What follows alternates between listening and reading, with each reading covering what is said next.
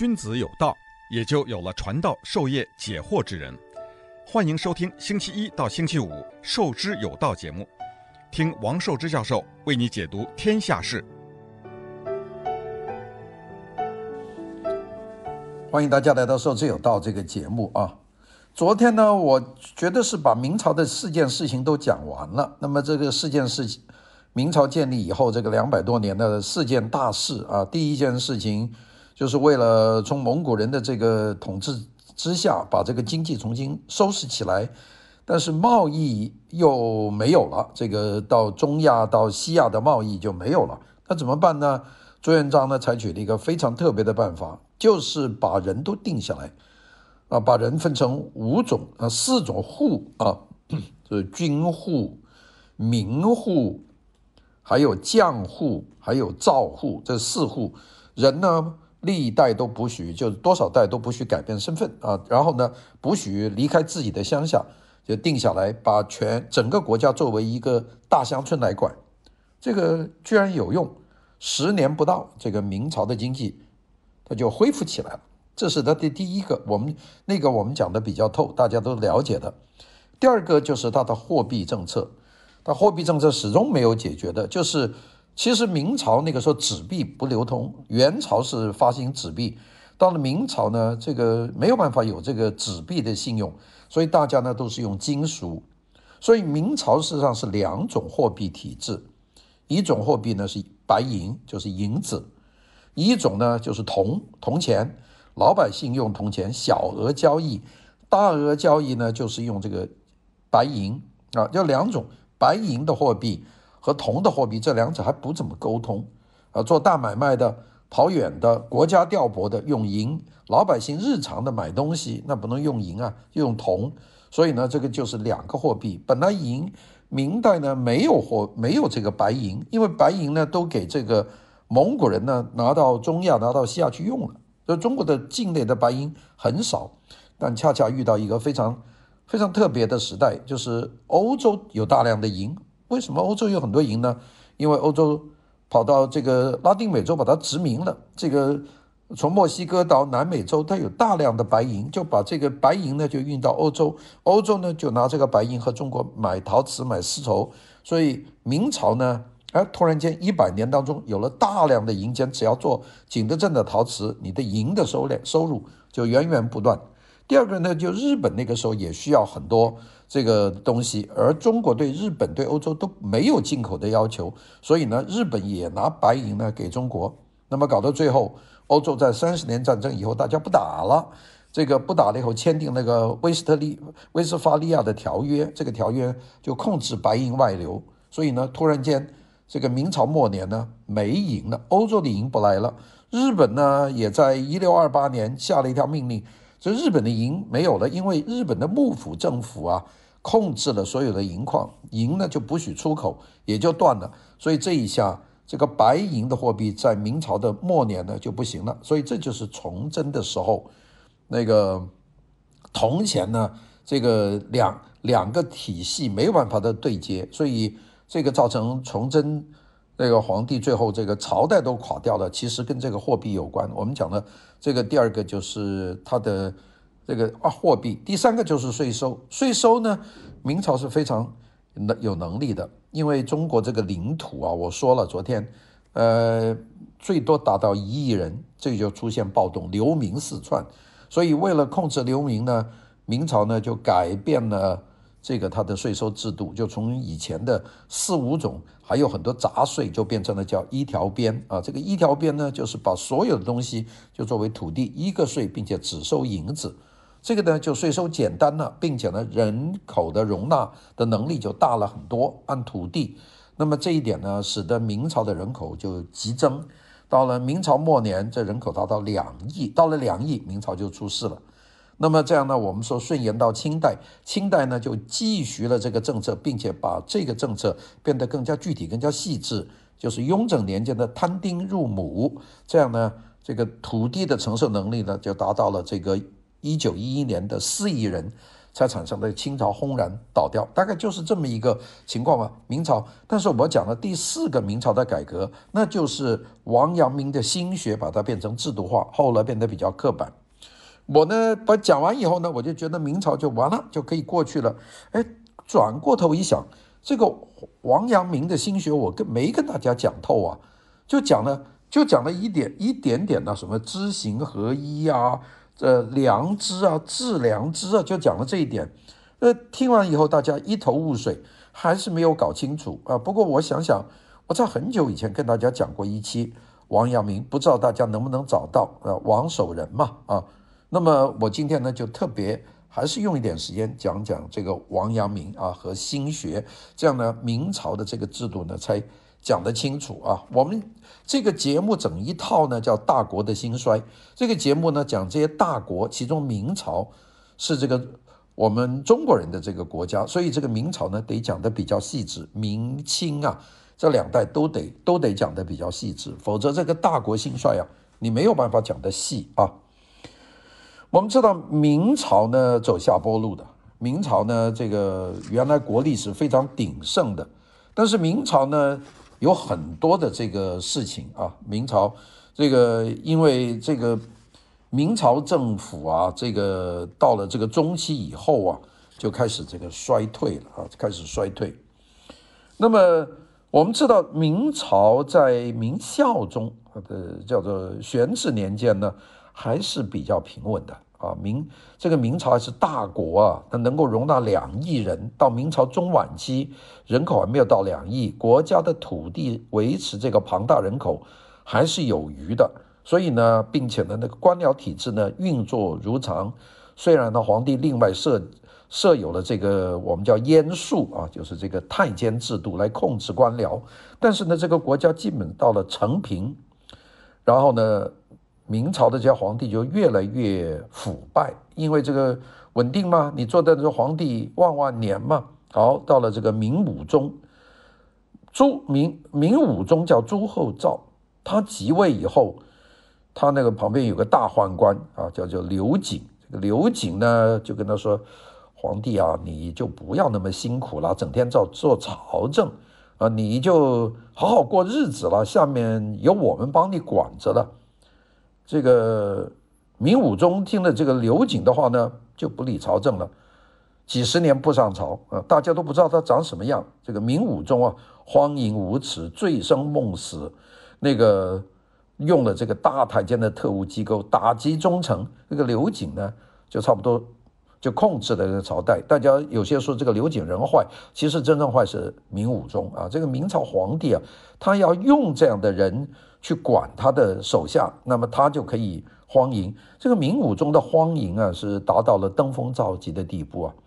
我们记得原来有一出戏叫《游龙戏凤》啊，名字看起来、听起来非常的这个华丽，其实就是讲这个明武宗跑到民间去强奸人家的老婆的事情。就是他跑到跑到街上，看见有一个。有一个一个女的在一两口子在开一个餐馆，那个女的长得非常的好看，一下就动了淫心，就要强奸这个妇女。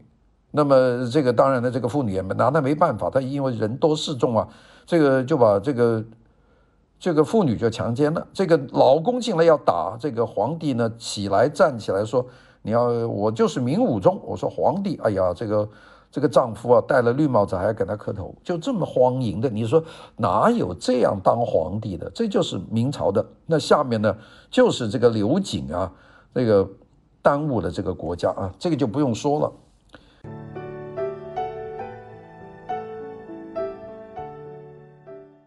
君子有道，也就有了传道授业解惑之人。欢迎收听《受之有道》节目，听王寿之教授为你解读天下事。搞到一五零六年呢，当时在南京啊，在首都啊，有二十几个官员实在看不下去了，这样搞下去，这个国家就亡了。所以呢，这几个官员都大官呐、联名上书，就弹劾这个刘瑾啊，就要求这个皇帝呢罢免这个刘瑾，也没有说拿他的拿他去试问。但是呢，这个皇帝呢，这个也就没管，就把这个事情就交给刘瑾管。刘瑾呢，他当然说：“你好家伙，你这些官员肯敢搞我，我们就把这些官员呢全部下大狱，残酷报复杀害。”这个以后的大臣都不敢讲话了。那么这二十个大臣被抓了以后，有一个职位比较低的一个京官啊，叫南京了，当时不在北京了，就上书给皇帝，就帮这些官员打抱不平，就说。皇上啊，这些官员都是好人呐，他们讲话是没错的。那么这个呢，结果这个官员呢就被拉在朝堂上，当众打四十大板。你还能帮这个奸党讲话？打四十大板，打得脊背屁股全打烂了。然后呢，就把他流放到非常不方便的这个贵州的修文，当时叫龙场。去当这个我们叫叫驿丞，所谓驿丞呢，就是当时清朝政不是明朝政府在那里有个驿站，就是过路的客栈，在那里当接待来往这个公务员的这个接待员，这个农场，这个给打了四十大板的人谁呢？就是我们今天要讲的这个建立新学的王阳明王守仁啊啊，大家把他的号叫做阳明嘛啊，所以这个，那么这个就是王守仁。王守仁呢，在一五零六年被打，就是我们要讲的这个大国兴衰这个故事的开端啊。就我们从一五零零年开始讲嘛，这个王守仁被打，被流放到贵州龙场，就是一五零六年啊。那个王阳明是浙江余姚人，是个浙江人，在江浙一带出读书人出得多。他是一四七二年生的。他呢，到现在我们都知道，这是最重要的一个明朝的大学者、思想家、教育家、军事家，呃，非常聪明，做事不拘小节，并且呢，独立思考，这个人非常厉害。他那个最早啊，这个出风头啊，十一岁啊，当时他爸爸在北，在这个南京当官，那么从浙江到南京去，不是去北京啊，就。那个就走，那么当时呢，到他十一岁的时候，这个首都呢已经定在北京了啊。他爸爸呢就带他从浙江到江苏，然后再从江苏再过江啊，再到北京啊。我刚才讲错了，那是北京。明朝定都南京，迁到北京。十一岁呢，他爸爸带他到北京，他爸爸在北京当官呢。那么过过快到长江边呢，就到了一个小城市，当时叫镇江啊。镇江现在可不小了，都是几百万人口的城市了。镇江呢，我们知道有一个叫金山寺啊，这个金山寺呢是一块石头在长江当中，那个非常奇特。我早年坐船从武汉去这个上上海，就看见这个金山寺，呃，非常的非常的漂亮。那个是一个一一个像一个石头柱子一样的，上面就有有有一个寺院，现在是是可以去参观的。他的爸爸呢，在这个金山寺呢，就遇到一个朋友，带这个十一岁的儿子啊，啊，然后呢，就在这个江边的亭子里面聊天。那么，然后这个月亮出来了，大家喝酒，点个油灯啊。那么，朋友说，这么美好的这个景观，不如大家就写一首诗吧。啊，这个好啊，大家叫我用人把纸笔砚墨准备好了，大家就想诗，大家就在想。王阳明这个十一岁的孩子就说：“我就已经想好了，我能不能念呢？”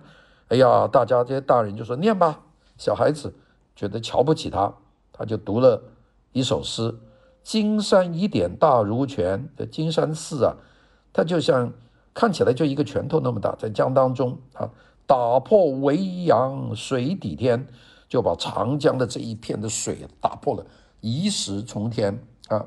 最宜妙高峰上月啊！我现在大家靠在这个亭子的栏杆边，然后看见这个山峰上面月亮升起来啊！有人吹箫，叫玉箫吹吹彻洞龙眠。这个有人吹箫，这个箫呢，连山洞里面的龙都睡着了啊！就这么一首诗：金山一点大如拳，打破维扬水底天。最宜妙高峰上月，玉箫吹彻。洞龙眠，大人一听说这这孩子了不起吧？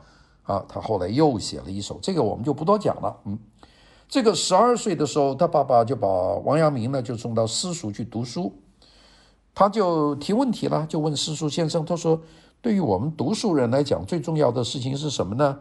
私塾先生说：“那就是高中举人进士吧，科举嘛。”师兄说：“你怎么看呢？小孩十二岁。”王阳明说：“我认为中举做官都不是头等的大事，做圣人才是头等的大事。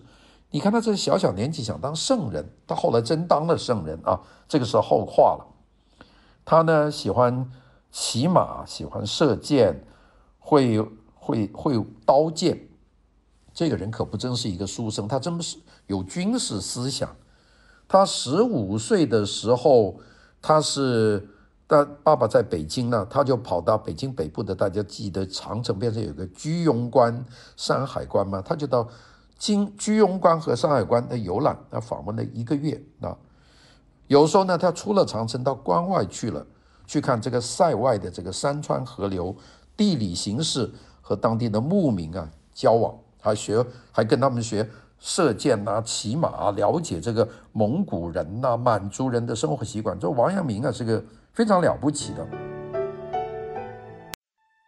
君子有道，也就有了传道授业解惑之人。欢迎收听《授之有道》节目，听王寿之教授为你解读天下事。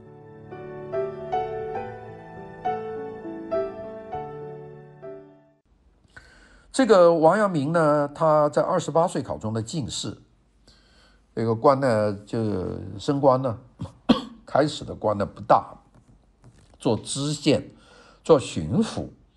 大家知道有件很大的事情，就是他当时的军事上的成功。一五零二年呢，大家记得我一开头讲他被打是一五零六年，他在一五零二年，他做了一件非常好的事。一五零二年呢，当时这个有个亲王，明朝亲王都是都姓朱嘛。这个亲王呢叫朱宸濠，这个朱宸濠是在江西南昌的一个亲王。他的他不想他想造反，他觉得他想当皇帝啊，他也是朱家的，所以呢他就谋反，谋反呢组织了一支军队从江西呢就打南京。这个这个那个王阳明呢。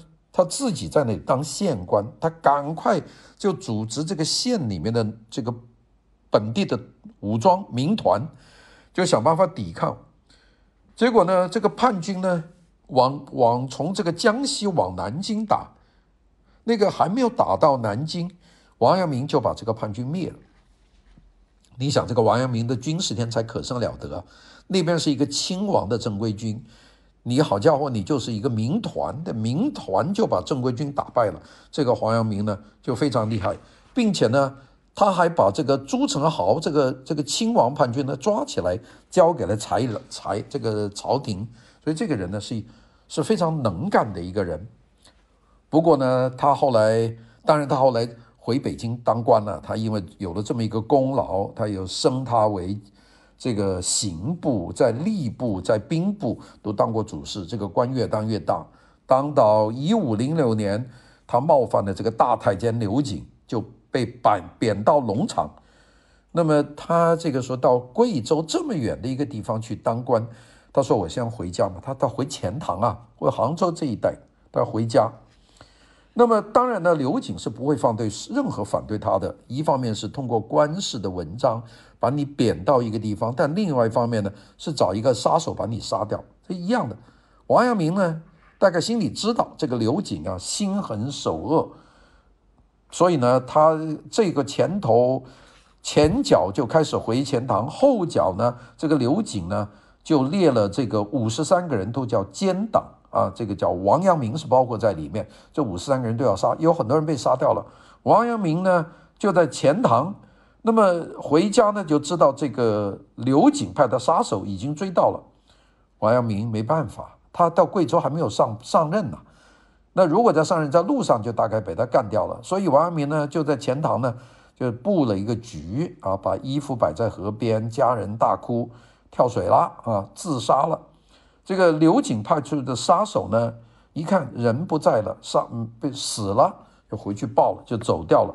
他从这个地方坐了一个小船，做了一个局，自杀的，就从这个钱塘就坐船就到了舟山啊，就是我们说舟山群岛这个舟山，从舟山呢又坐船就到了福建，跑到武夷山，在山里面住了三年，这样就躲了三年。他的官呢都还没有就任，他是要派到这么农场到贵州的人，人还躲在武夷山。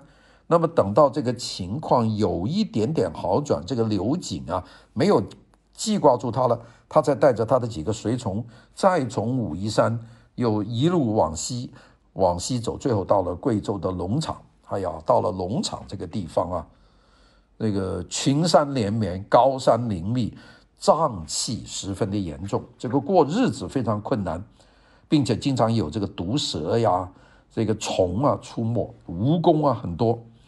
他们刚到的时候都没地方住啊，那就搭一个草棚就睡在地上。结果呢，他几个随从呢都病倒了。你想那么阴曹的地方，王阳明呢自己还是他们的头，就帮他们烧饭呐、煎药啊，照顾他们。那么并且呢，他还能够放下自己这个小小官吏的架子啊，就和当地的苗族、彝族这些少数民族打成一片，相处得非常的融洽，就赢得了他们的尊重。所以当地这些少数民族啊，很喜欢他，就帮他在石头山上挖了一个石洞，砍了树，帮他搭了好多房子。所以呢，他就在这地方住下来了。他在这里住下来以后呢，就开了一个书院，收徒弟。这个书院呢叫龙岗书院，那个地方叫龙场嘛，那就开个龙岗书院。就王明王阳明开始讲学。那今天呢，我们不是要集中就讲王阳明的这个。他的故事，因为我们已经讲过一次，我们就讲这个明代四个重大的改革，其中一个就是把心学作为显学，有一个重要。他的最大的成就就是研究人的心和性啊，这个心和性，他呢，这个其实呢，就中国传统就是这样。道德修养为上，法治是为次的啊。这个哪个皇帝、哪个太监愿意受法的管呢？哎，要你用道德约束自己，就是道德为本。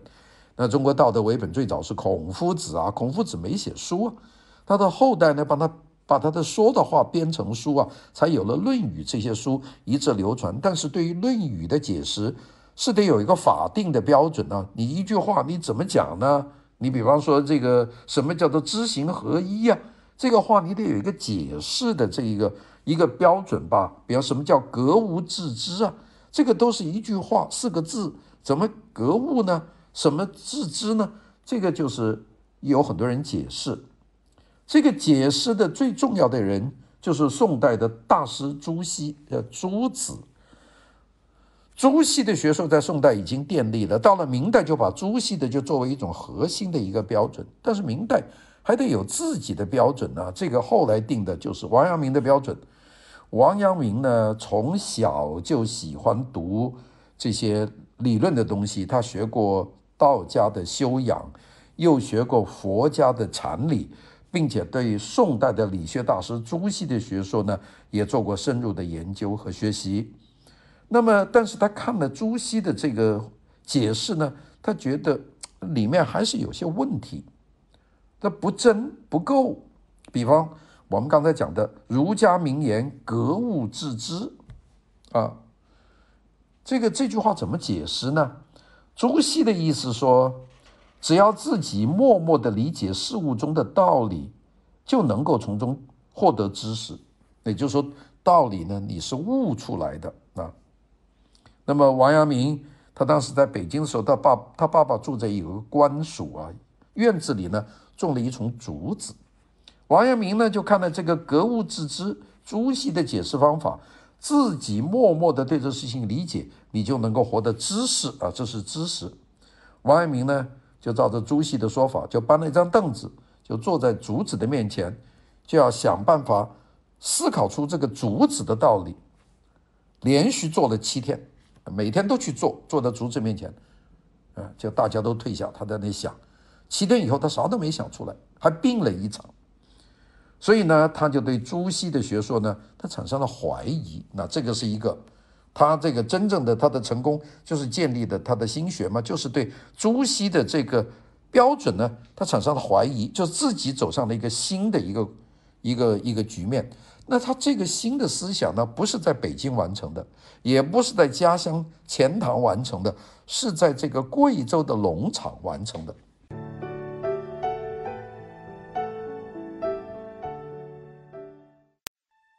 君子有道，也就有了传道授业解惑之人。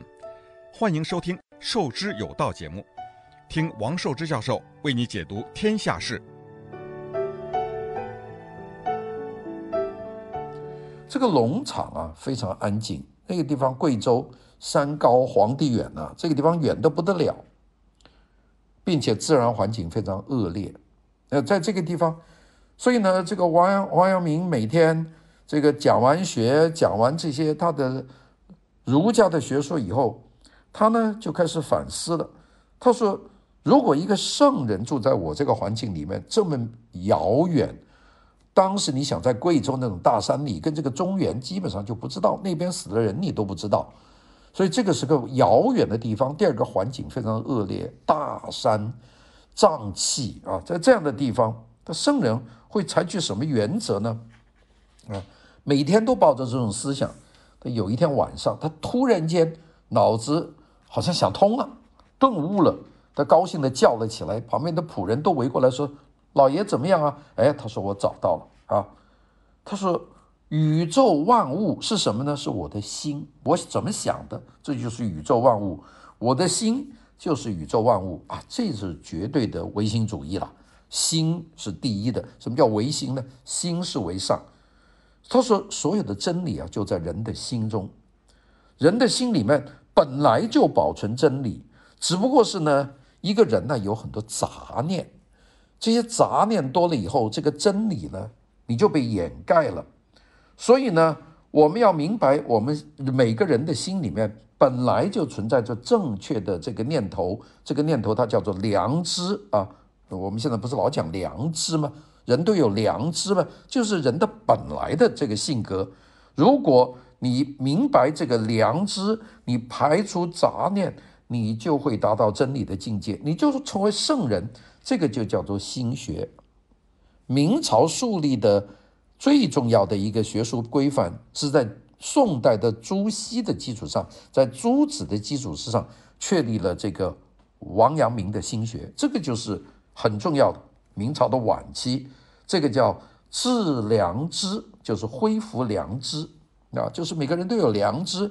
因为你杂念太多，良知就没有了，所以我们要治良知，我们要达到良知，就是恢复良知。这个叫做什么东西呢？就是要想办法做到体验良知和恢复良知的统一。一个是体验良知，第二是恢复良知。这个换成他的话是就叫知行合一。那这句话我们天天都在讲啊，但什么叫知行合一？我现在去看很多学校，都挂一个大牌子，要知行合一。这个就是说，我们要良良知，我们要恢复良知，体验良知，我们要合一，这就是心学。那当然说，这个心学其实是很过分啊，这么绝对。其实呢，王阳明他形成心学的过程呢，他是独立思考的过程。所以王阳明的学术里面呢，是提倡独立思考，反对盲目跟从。其中很重要一点就是不用前人说过的话作为唯一的真理，强调发挥个人的主观能动性，具有相当的积极意义。王阳明这个心学啊，是让后来很多人都学。我们看看他的后代，清代的什么曾国藩呐、左宗棠啊、李鸿章啊，这些大臣个个都读他的王阳明，谁都要读王阳明。到了民国时间，这个孙中山、蒋介石这都读王阳明；到了后来，毛泽东这些也是读王阳明。就王阳明的这种心学，所谓这致良知、知行合一的理论，影响了很多很多的人啊。这个王阳明呢，就是我讲到明代的一个非常重要的一个奠定基础的这么的一个人。我们知道，王阳明对中国后世的哲学。思想、文化、艺术，它很多都受到影响。刚才我们讲那么多政治家，其实有很多明朝后期的和清代的艺术家，像汤显祖啊，像这些人在他们的思想体系里面，也明显受到王阳明的心学的影响。所以呢，我们说这个阳明心学就变成一派。那我今天把这一点讲呢，事实上就是补充了昨天讲明代的那个不足，因为我们讲到第明代的四个重大的改革，这第四点讲的心学，我们就虚晃一枪就过了，就没有讲到。今天呢，我想了一下，我还得把这个给大家讲清楚。好了，这个明朝呢就这么过去了。那么到了这个崇祯，这个顶不住了，这个人口超过两亿。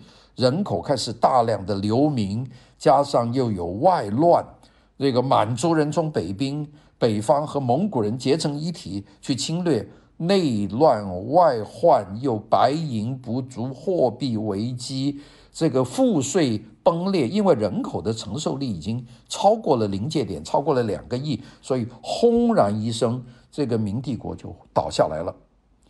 明帝国倒下来的时候，这个满族人就入关了。那么这个满族入关是一六四零年，那也就熬了很长时间，就是明朝熬了两百多年，他这个制度还说明是有效的。思想上用王阳明的心学，就巩固了朱熹的这个基本观点，并且发展到王阳明的心学，这是一个意识形态上的这个道德控制啊。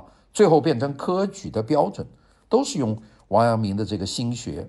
那么当然还有税收改革、货币政策，还有这个户籍制度，这些一改，他稳稳当当的过了两百多年。哎，这个时候清朝就进来了。清朝进来，这个面临的局面也很严峻啊。我明天呢就和大家大家讲讲清朝是怎么稳固的。这个讲大国兴衰啊，明清这两个就非讲不可。好的，谢谢大家的收听，拜拜。